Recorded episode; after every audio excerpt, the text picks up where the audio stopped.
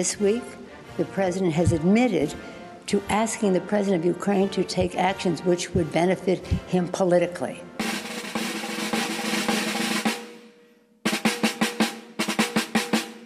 Nesta semana, a Câmara dos Deputados dos Estados Unidos iniciou o processo de impeachment do presidente Donald Trump. Os democratas acusam o empresário de ter pressionado o presidente da Ucrânia, Volodymyr Zelensky, a investigar o pré-candidato do partido à presidência Joe Biden e sua família. O filho de Biden, Hunter, trabalhou em uma empresa de gás no país europeu quando o pai era vice-presidente dos Estados Unidos. Biden acusou Donald Trump de rasgar a constituição do país. Obstructing its efforts to investigate actions is not the conduct of an American president. It undermines our national security. It violates his oath of office. O caso se agravou após ser divulgada a transcrição do telefonema entre o presidente americano e o ucraniano. O documento confirma que o republicano pediu que investigasse o democrata. Mas como funciona o processo de impeachment dos Estados Unidos? Qual o impacto dele a menos de um ano das eleições americanas? Conversa agora sobre esse e outros temas conexos com a correspondente do Estadão em Washington, Beatriz Bula. Tudo bem, Bia? Oi, Emanuel, tudo bem? E por aí? Tudo bom. Hoje o nosso assunto, e acho que tem muita gente ainda um pouco confusa sobre o que está acontecendo exatamente com o presidente Donald Trump e esse processo de impeachment. Ah, então queria inicialmente que você explicasse o que está pegando, por que, que foi aberto esse processo contra ele, hein, Bia? É, Manuel, o Trump está sendo acusado de usar o cargo de presidente, a influência política de presidente, para perseguir um adversário político. E no caso, esse adversário seria o Joe Biden, que foi vice-presidente dos Estados Unidos na gestão do presidente Barack Obama, né, o antecessor do Trump, e é tido como o nome mais forte nas pesquisas hoje em dia para disputar a eleição pelo lado democrata contra o Trump no ano que vem, em 2020 and he's using the abuse of power and every element of the, uh. Então, a acusação, a suspeita é de que o Trump tenha pressionado é, a Ucrânia, então autoridades da Ucrânia, para pedir que fosse feita uma investigação contra o filho do Joe Biden, que é um empresário que possui, enfim, negócios na Ucrânia. Na verdade, ele é integrante de um conselho de uma empresa de gás ucraniana. Então, tem uma ligação que foi feita pelo Trump para o presidente da Ucrânia é, com o objetivo de pedir uma investigação contra o filho do Biden. E é com base nisso que a presidente da Câmara, que é da oposição ao Trump, a deputada Nancy Pelosi, decidiu abrir ontem um processo de impeachment contra o Trump que começa a partir de agora. Presidency revealed dishonorable fact of the president's betrayal of his oath of office, betrayal of our national security, and betrayal of the integrity of our elections. E como é que entra nesse molho, Bia, a tal da transcrição da conversa com o Trump e com o, o líder ucraniano? Essa transcrição mais, mais ajuda ou mais atrapalha o destino do Trump? Depende de quem está olhando, Emanuel. Segundo os democratas, é uma, um documento que reforça é, os questionamentos sobre a conduta do Trump e uma possível indicação ali de corrupção ou tentativa de corrupção por parte do presidente Trump. Na verdade, não há uma indicação clara de troca de favores entre os dois lados, não há uma menção explícita a algo que o presidente Trump estivesse oferecendo para a Ucrânia em troca dessa investigação ao filho do Joe Biden. Mas o Trump menciona sim que os Estados Unidos são muito bons para a Ucrânia. Enfim, ele sugere ali que pode sim é, haver um benefício para a Ucrânia em termos de relação com os Estados Estados Unidos se essa investigação andasse. Ele fala para o presidente da Ucrânia: o Biden se gabou de ter parado a acusação, então, se você puder investigar, ele sugere que o filho do Biden seja investigado. O Trump, ele admitiu que falou com o vice com o, o, o líder ucraniano sobre esse assunto e também reconheceu que dias antes dessa conversa, um repasse para a Ucrânia foi bloqueado, um repasse de quase 400 milhões de dólares. Mas ele fala que não tem nenhum, cometeu nenhum erro, que ele agiu dentro é, do escopo que ele poderia agir como presidente e que o que está acontecendo é uma caça às bruxas, né? É isso que ele costuma falar quando vem algum tipo de acusação do lado dos democratas. Uh, I'm leading in the polls. They have no idea how they stop me. The only way they can try is through impeachment. This has never happened to a president before. There's never been a thing like this before. It's nonsense. And when you see the call, when you see the readout of the call,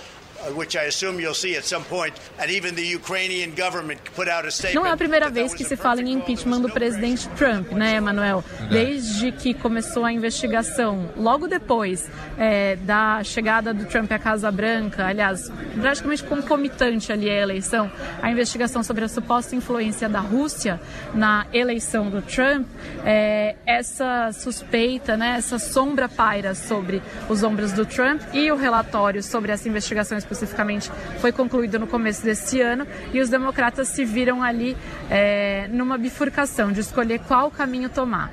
E aí naquele momento a coisa ficou um pouco restrita a uma ala um, mais tida como mais radical dos democratas, então o impeachment não prosperou.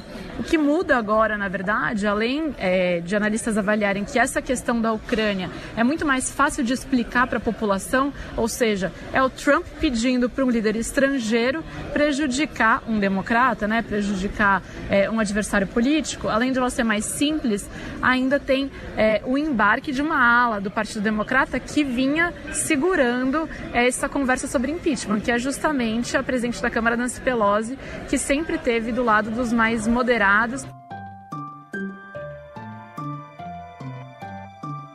Ô Bia, queria que você falasse para a gente também sobre o processo em si, o clima político e a possibilidade de ter um resultado muito negativo para o Trump, ele ser efetivamente empichado. Um, há clima político para isso. Uh, se fala que no Senado ele tem maioria, então que sem dúvida nenhuma esse impeachment seria barrado no Senado. Vai chegar até esse ponto. Na verdade, os democratas estão usando isso mais como ferramenta de desgaste político para a eleição do ano que vem. Você pode dizer para a gente em relação ao arranjo político desse processo? Emanuel, é pouco provável hoje, e eu, é bom falar hoje porque essa situação política ela sempre muda e muito rápido, né? Mas é pouco provável hoje que o Trump fosse removido do cargo num processo de impeachment. E justamente porque, sim, como você falou, o Senado americano ele tem maioria é, republicana e para destituir o presidente seria necessário que pelo menos 14 republicanos abandonassem o Trump, né? Além de todos os democratas democratas votando contra o Trump no Senado, outros 14 republicanos, ou seja, do próprio partido, abandonassem o presidente. É muito pouco provável que isso aconteça. Mas a chance de que um processo de impeachment chegue no Senado hoje é muito maior do que ela já foi é, há um tempo atrás. O processo ele é, tem algumas é, coisas similares com o que é o procedimento de impeachment no Brasil e algumas diferenças também. Mas o que tem de similar é que primeiro ele precisa da aprovação da Câmara e depois ele passa passa para o Senado, né? Nesse caso do Trump, que a investigação está começando na Câmara. Então, hoje em dia na Câmara, segundo um levantamento feito atualizado, digamos assim, diariamente pelo jornal The New York Times, pelo menos 213 deputados já são favoráveis a um impeachment do presidente Trump, de um total de 435 deputados. Então, está muito perto da maioria é, necessária para, sim, dar andamento a um procedimento desse tipo. Mas, claro, isso é tudo caldo político, né, Manuel? Depende também de como esse tema vai mobilizar a população, enfim, vai é, sensibilizar a população. Lembrando que a gente está começando a embarcar num ciclo de que os sinais da economia americana não são tão fortes, não são tão positivos quanto eles vinham sendo no começo do mandato do Trump. E sim, é, a gente sabe que economia influencia a política, porque conforme as coisas começam a aí um pouco pior ou a população começa a sentir que há dificuldade é, financeira ou há um temor de uma dificuldade financeira, é, o mau humor com o político que está no cargo, claro, sempre aumenta. Então o procedimento ele precisa agora é, enfim, andar através de uma investigação na Comissão de Justiça da Câmara e aí é, essa comissão apresenta pelo menos artigos de impeachment, do que seria esse impeachment para o presidente da casa. Se um desses artigos for votado pela maioria do plenário dos deputados, aí esse processo é levado para o Senado. Mas o Trump ele não é afastado enquanto essa discussão está no Senado, só se o Senado também concluir, o que, como a gente falou, não parece o caso, pela remoção dele. Obrigado mais uma vez por nos atender e até a próxima. Obrigada, Emanuel. Um abraço. Um abraço. E qual o impacto que este processo de impeachment pode ter nas relações entre Estados Unidos e Brasil? Convidamos a professora de Relações Internacionais da ESPM, Denilde Hacker, para analisar o assunto. Tem dois recados aí, né? Um é que o presidente eh, Bolsonaro tem feito é, uma posição em termos de política externa muito personalista, né? De aproximação com é, líderes e o desgaste de um líder pode ter uma mudança. A gente ainda não sabe qual vai ser o impacto eleitoral é, de todo esse processo nos Estados Unidos e se tiver uma mudança e ganha um candidato, considerando que ele possa não ser impeachmentado, mas é, não consiga se reeleger, você tem um presidente democrata. E aí o governo brasileiro que fez uma aposta pessoal pode aí ter dificuldades de aproximação. Então acho que esse é um dos pontos. Ah, e acho que o segundo é também essa discussão de que esses líderes personalistas que têm surgido nos embates entre as instituições têm tido fortes desgastes e isso desacelera a sua agenda.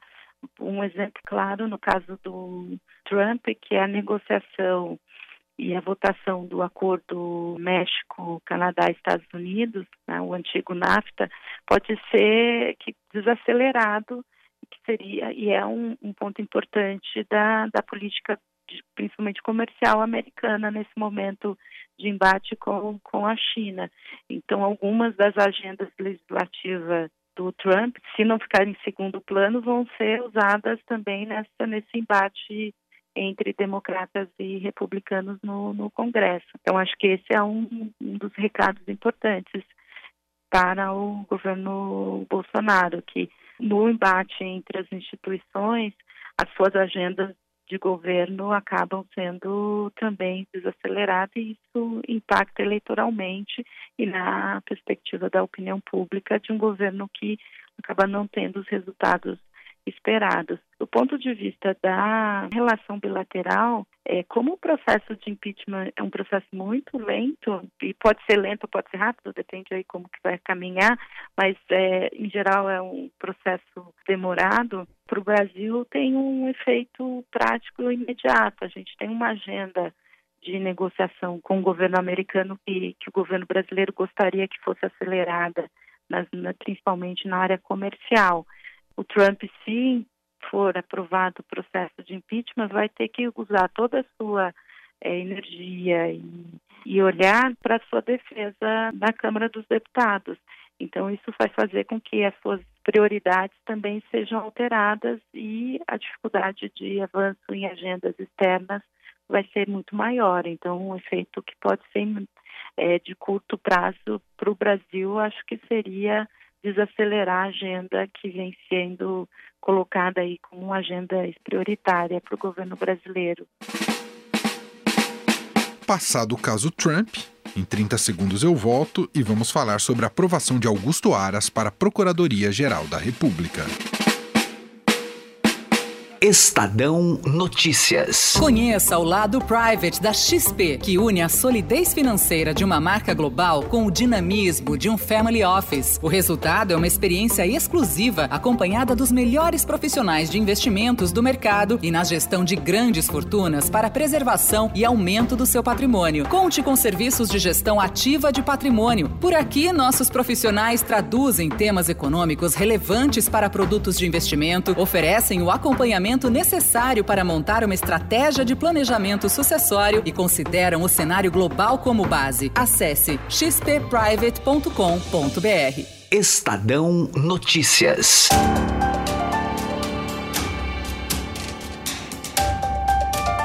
O subprocurador Augusto Aras foi aprovado ontem pelo Senado Federal para assumir a Procuradoria-Geral da República por 68 votos a 10. Foi uma goleada.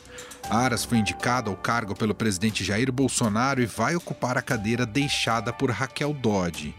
A sabatina na Comissão de Constituição e Justiça do Senado teve tom amigável. Aras conseguiu agradar a base do governo ao defender, por exemplo, que aborto e descriminalização da maconha não sejam temas decididos pelo judiciário. Aborto, descriminalização da maconha são temas caros, relevantes e que devem merecer a apreciação do Congresso Nacional e não ser objeto de ativismo judicial.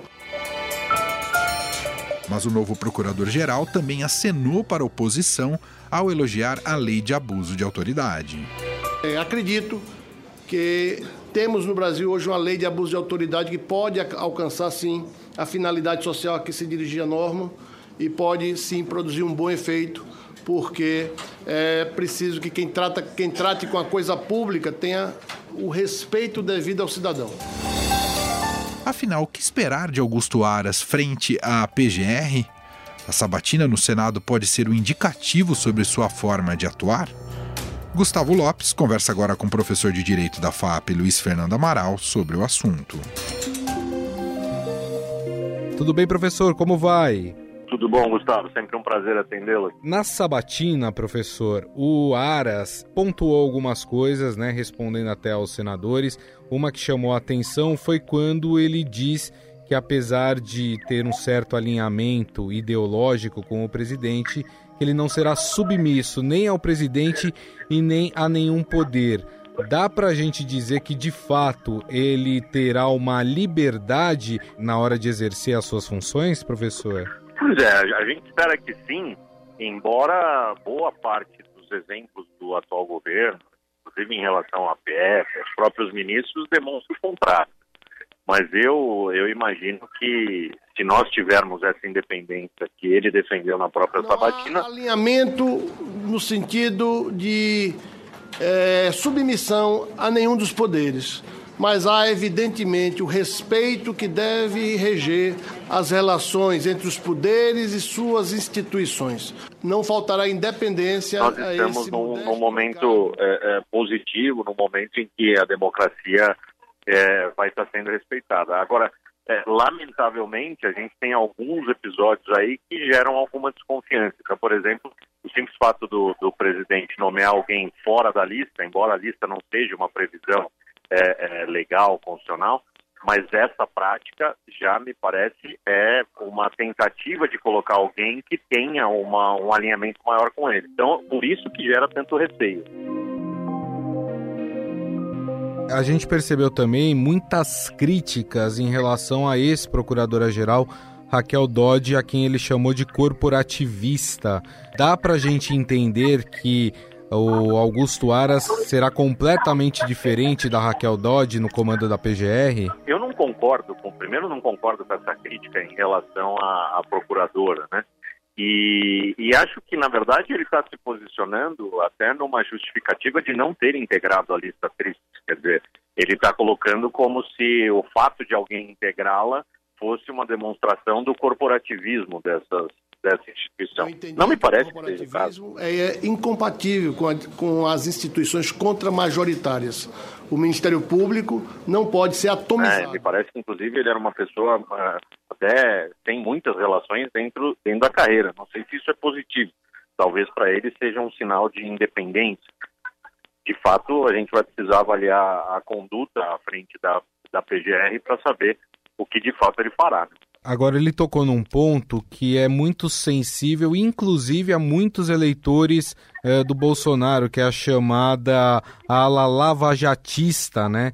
Ele elogiou a Lava Jato, no entanto, ele falou que a operação precisa de correções. Como é que o senhor imagina se de fato ela precisa de correções e como isso deve chegar aos ouvidos eh, dessa ala importante de eleitores do Bolsonaro, professor? É, eu, eu nunca fui lavajatista, eu sempre fui um legalista. Então, diante desse cenário, eu acho que a Lava Jato precisa, sim, de algumas correções. Algumas foram, inclusive, é, implementadas é, a partir de decisões de tribunais é, superiores, mas é, me parece que a Lava Jato não, não é algo que está acima é, do ordenamento jurídico.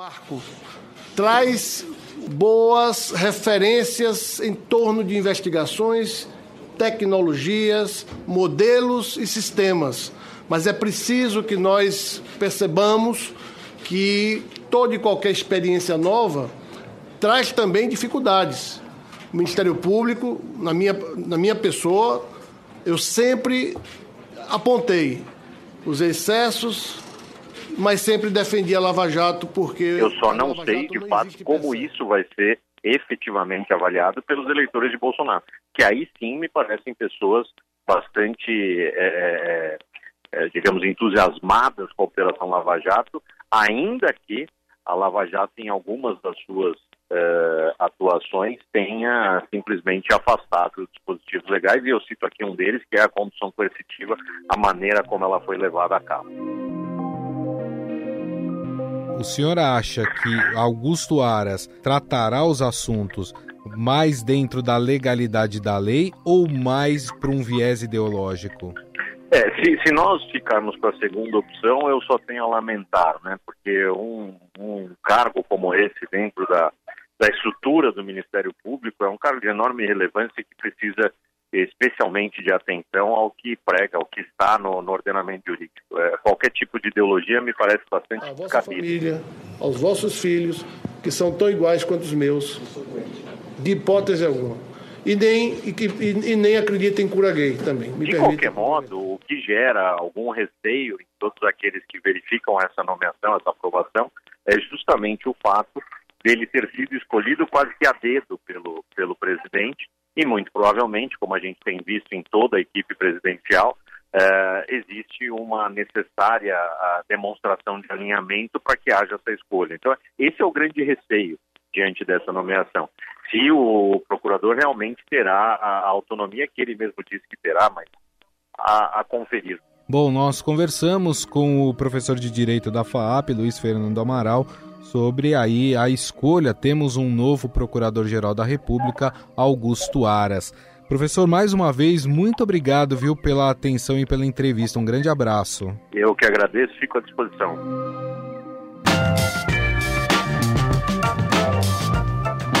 O Estadão Notícias desta quinta-feira vai ficando por aqui. Contou com a apresentação minha, Emanuel Bonfim, produção de Gustavo Lopes e Isaac de Oliveira e montagem de Nelson Volter.